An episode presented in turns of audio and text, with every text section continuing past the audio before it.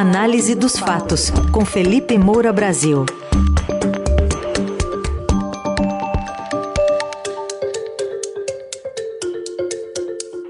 E claro que o assunto hoje é o dia da vergonha golpista, 8 de janeiro de 2023, ontem em Brasília. Felipe, bom dia. Salve, salve, Ryzen, equipe da Eldorado FM, melhores ouvintes, sempre um prazer falar com vocês, mesmo depois desse dia bárbaro. Certamente. Vamos começar destacando aqui a figura do governador do Distrito Federal, Ibanês Rocha, Felipe. Aliás, de madrugada saiu uma decisão do ministro Alexandre de Moraes no, no âmbito do inquérito dos atos antidemocráticos, afastando o Ibanês por 90 dias. Ibanês que pediu desculpas às autoridades federais pela, pelas invasões ontem dos três poderes por extremistas. Ele, a gente vai ouvir com um trechinho para você avaliar, que ele disse que estava monitorando a chegada dos bolsonaristas à capital federal, junto com o ministro da Justiça Flávio Dino, só que diz que eles não acreditavam em momento nenhum que essas manifestações tomariam as proporções que tomaram. Vamos ouvir o que disse o governador.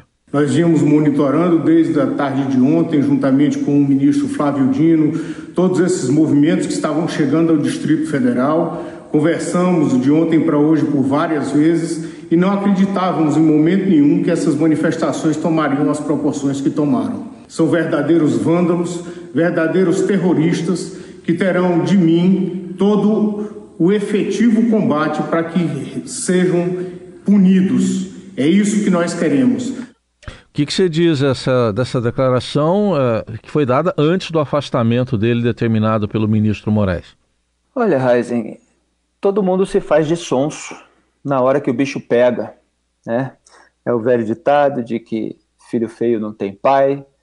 A gente viu uma onda de gente responsável, direta e indiretamente, é, por essa crônica de um golpe anunciado, tentar tirar o corpo fora. E o agora governador afastado do Distrito Federal, Ibanez Rocha, é, foi mais um caso emblemático disso. Ele falou, portanto, não acreditávamos em momento nenhum que essas manifestações tomariam as proporções que tomaram. O Anderson Torres, então secretário de Segurança Pública do Distrito Federal, que estava de férias, está de férias né, nos Estados Unidos, porque ele continua lá, mesmo tendo sido exonerado diante da repercussão negativa ao longo do domingo, ele fez uma postagem no fim da noite dizendo que fui surpreendido, chamou de ataques inimagináveis. Em que planeta essas pessoas estavam morando? Porque a quantidade de colunas que eu fiz aqui, a quantidade de artigos que eu publiquei, a quantidade de comentários em todo o debate público a respeito da mobilização bolsonarista para atos similares à invasão do Capitólio dois anos e dois dias antes desse domingo. Em 6 de janeiro de 2021, ela estava absolutamente dada e a gente via uma escalada. Claro que a gente pode trazer à tona uma série de episódios anteriores a essa escalada final. É, a própria postura do Jair Bolsonaro ao longo dos últimos anos, é, que ficou mais marcada ali naquele 7 de setembro de 2021, quando ele falou acabou porra, quando ele disse que não é, obedeceria a decisões judiciais, depois teve a instrumentalização da mesma data histórica para o Brasil, para fins político-eleitorais em 2022, no 7 de setembro. Depois você teve Roberto Jefferson reagindo a tiros contra a polícia. Você teve Carla Zambelli fazendo a perseguição armada nas ruas. É, você teve desde a derrota de Bolsonaro para Lula no segundo turno, bloqueios em estradas, acampamentos na frente dos quartéis, com pedidos de intervenção militar e intervenção federal. Você teve atos de vandalismo no dia 12 de dezembro, dia da diplomação do então presidente eleito Lula, em suposta reação à prisão daquele indígena bolsonarista que, depois que tomou um chá de cadeia, pediu desculpas e disse que estava se baseando em informações erradas é, atos de vandalismo que incluíram a queima de oito veículos, de acordo com o Corpo de Bombeiros, um ônibus e me parece que foram sete carros. Você teve a tentativa de explodir um caminhão-tanque, um veículo de transporte de querosene de aviação nas imediações do Aeroporto Internacional de Brasília. por um bolsonarista confesso, que em audiência de custódia confessou, admitiu, reconheceu a sua motivação política para aquele episódio, tinha registro de CAC, é, de colecionador, atirador desportivo é, e caçador que é, tem o registro para ter arma. Foi encontrado em endereço dele um arsenal, um monte de arma, é, que, de acordo com a apuração da investigação, ele queria é, distribuir para demais bolsonaristas, mobilizados também nesses atos de cunho golpista. E aí é, você vê esse pessoal agora fingindo que isso aí veio do nada. Olha só, a gente não imaginar. Quer dizer, a omissão deliberada mais evidente é do governo do Distrito Federal. Mas não se pode é, descartar que houve algum problema, alguma omissão, alguma falta de inteligência em todos os sentidos por parte do governo federal. E isso ainda vai precisar ser apurado também, embora a gente saiba é, que há aí uma grande aliança de governo federal, é, tribunais superiores, é, para rechaçar esse golpismo. O ministro da Justiça, Flávio Dino, quando ele deu a coletiva ontem à noite, ele estava sendo muito técnico, muito objetivo, mas é, o próprio Ibanês, como vocês ouviram no áudio, disse que estava monitorando junto com ele.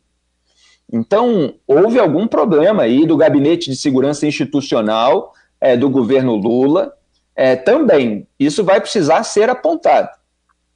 Agora, é, o Dino deu a cronologia dos fatos, o que, que o governo pensou em fazer, é, falou que o Ibanês vai precisar responder. Ele, é, obviamente, não, não é um tribunal para soltar ali uma decisão, então teve alguma cautela, mas não deixou de fazer a crítica. Uhum. Agora, como é que os serviços de inteligência, Polícia Federal, é, Polícia Militar do Distrito Federal, é, Polícia Rodoviária Federal, é, junto à Secretaria de Segurança Pública, num, é, apontam a mobilização daquela massa disposta a invadir os três poderes, como veio a acontecer, furando um suposto bloqueio, que bloqueio não, não se demonstrou. Uma fileira de policiais que foi deixando aquelas pessoas passarem é. numa das cenas mais vergonhosas da segurança pública do Brasil, talvez da sua história. E olha que não faltam cenas vergonhosas de segurança pública. Toda hora a gente está discutindo aqui é, excessos, abusos em operação policial, é, conivência de autoridade com é, crime organizado, seja traficante, seja milícia.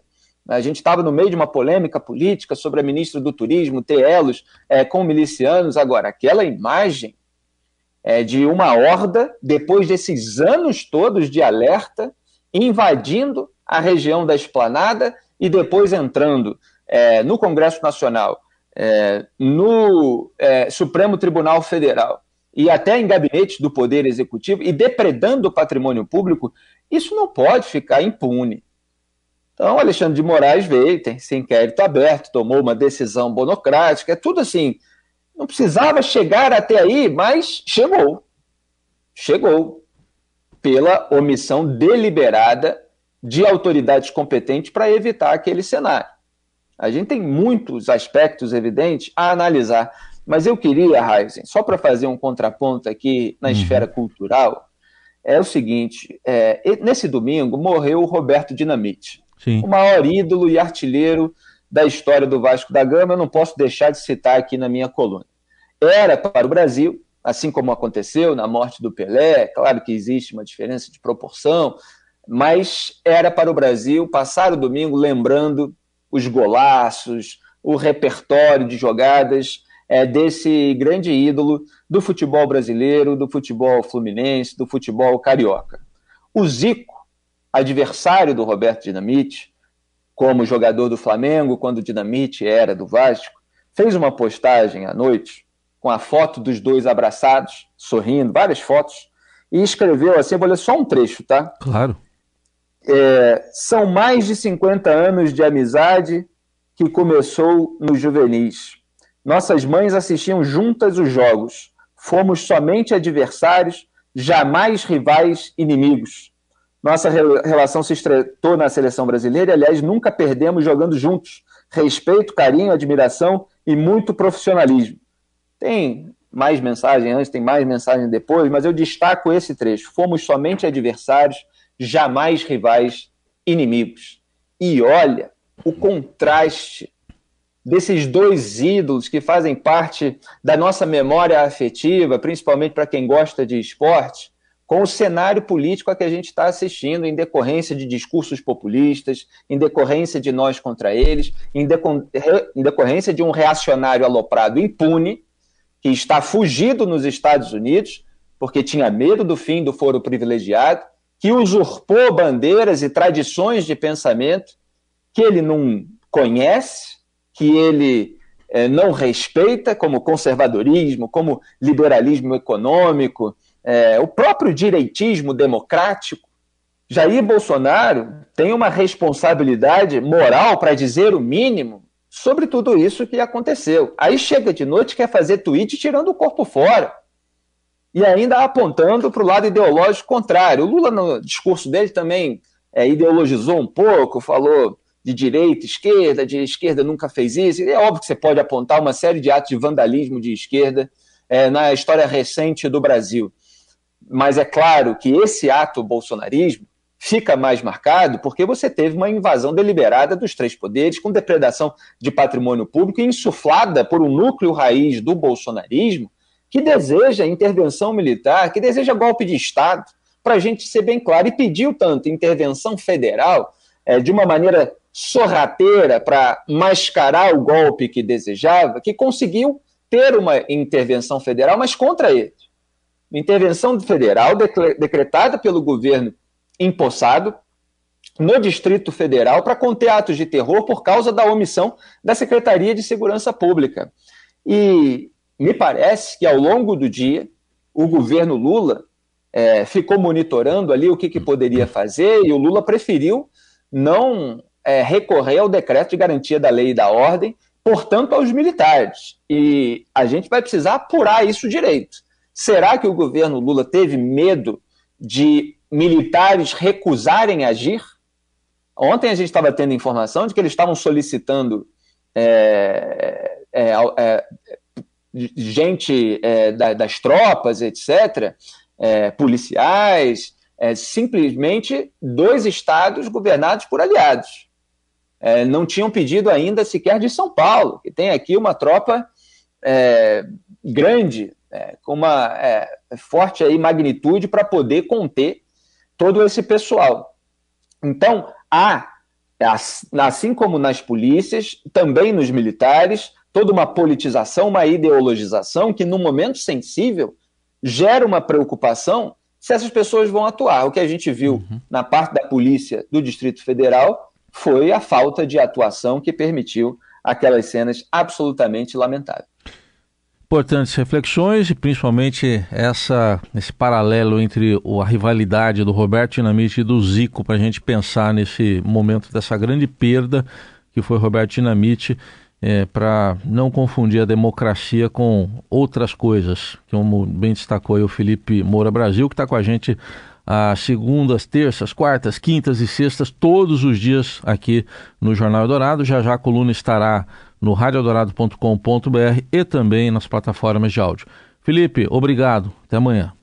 Raizen, eu peço perdão para fazer apenas é, dois complementos. Sim. É, em primeiro lugar, é, os mercadores do caos, como eu já chamo há bastante tempo, que faturaram alto em microfones tradicionais, com pregação de golpe militar e guerra civil, às vezes dissimulada, mas com esse objetivo, celebraram de início, é, depois foram tentando tirar o corpo, o corpo fora, o resultado prático da legitimação moral da delinquência.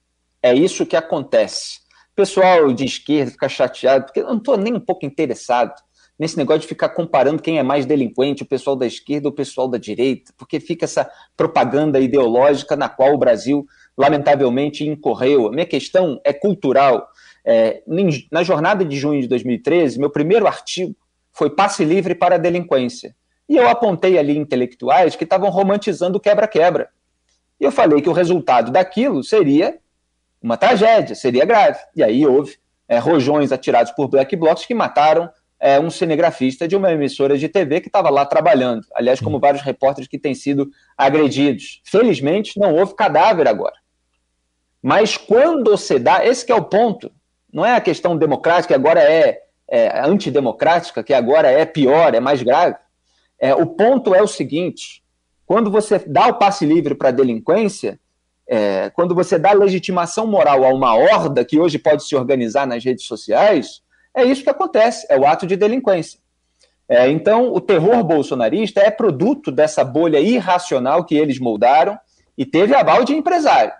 Teve aval de empresário que quis faturar com esse tipo de engajamento rasteiro, de massa de manobra, disposta a uhum. odiar inimigos em comum. Se forem presos todos os responsáveis morais, políticos e eventuais, eventualmente criminais pelo terror desse domingo nos Três Poderes, o avião da extradição vai chegar lotado dos Estados Unidos, hein? É um bando de fujões e golpistas de home office. Outra coisa, é, anos atrás eu falei de casos de terrorismo internacional nos Estados Unidos e na Europa, teve uma crise de migração na Europa, e aí você tinha é, infiltração terrorista e todo um debate sobre imigração que fica contaminado por esse tipo de preocupação. E, e aí você via muita gente diante do ato de terror que deixou gente morta, falando na preocupação com a ascensão da extrema-direita depois daquilo. Em vez de reconhecer pontualmente, ninguém precisa aderir à narrativa da extrema-direita, que você tem um, uma dificuldade na hora de aceitar imigrantes, que têm de ser bem-vindos, evidentemente, é, de filtrar terroristas que podem se aproveitar dessa permeabilidade das fronteiras. Sim. Mas não, se falava da preocupação agora da ascensão da extrema-direita. E agora você vê os bolsonaristas raiz e os comunicadores que faturam em cima é, desse engajamento do nós contra eles, é, preocupados simplesmente é, com a reação, com a perseguição, com um regime de força que possa sair é, de parte é, desse governo à esquerda é, em razão desses atos de domingo, sem conseguir repudiar a natureza dos atos sem conseguir repudiar o que a gente assistiu ontem. Quer dizer, é sempre um discurso de defesa do seu é, lado ideológico e de preocupação com o outro, mesmo quando o seu está delinquindo. E isso é óbvio que precisa acabar. Então aqui a gente trata a realidade com senso de nuances, é, fazendo, como diz o nome da coluna, a análise dos fatos. Um grande abraço, até amanhã. Até amanhã.